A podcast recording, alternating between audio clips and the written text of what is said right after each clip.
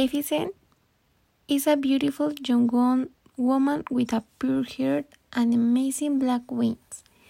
It grows in an idyllic setting, a peaceful rainbow in the forest, until one day an army of human invaders threatens the harmony of the country.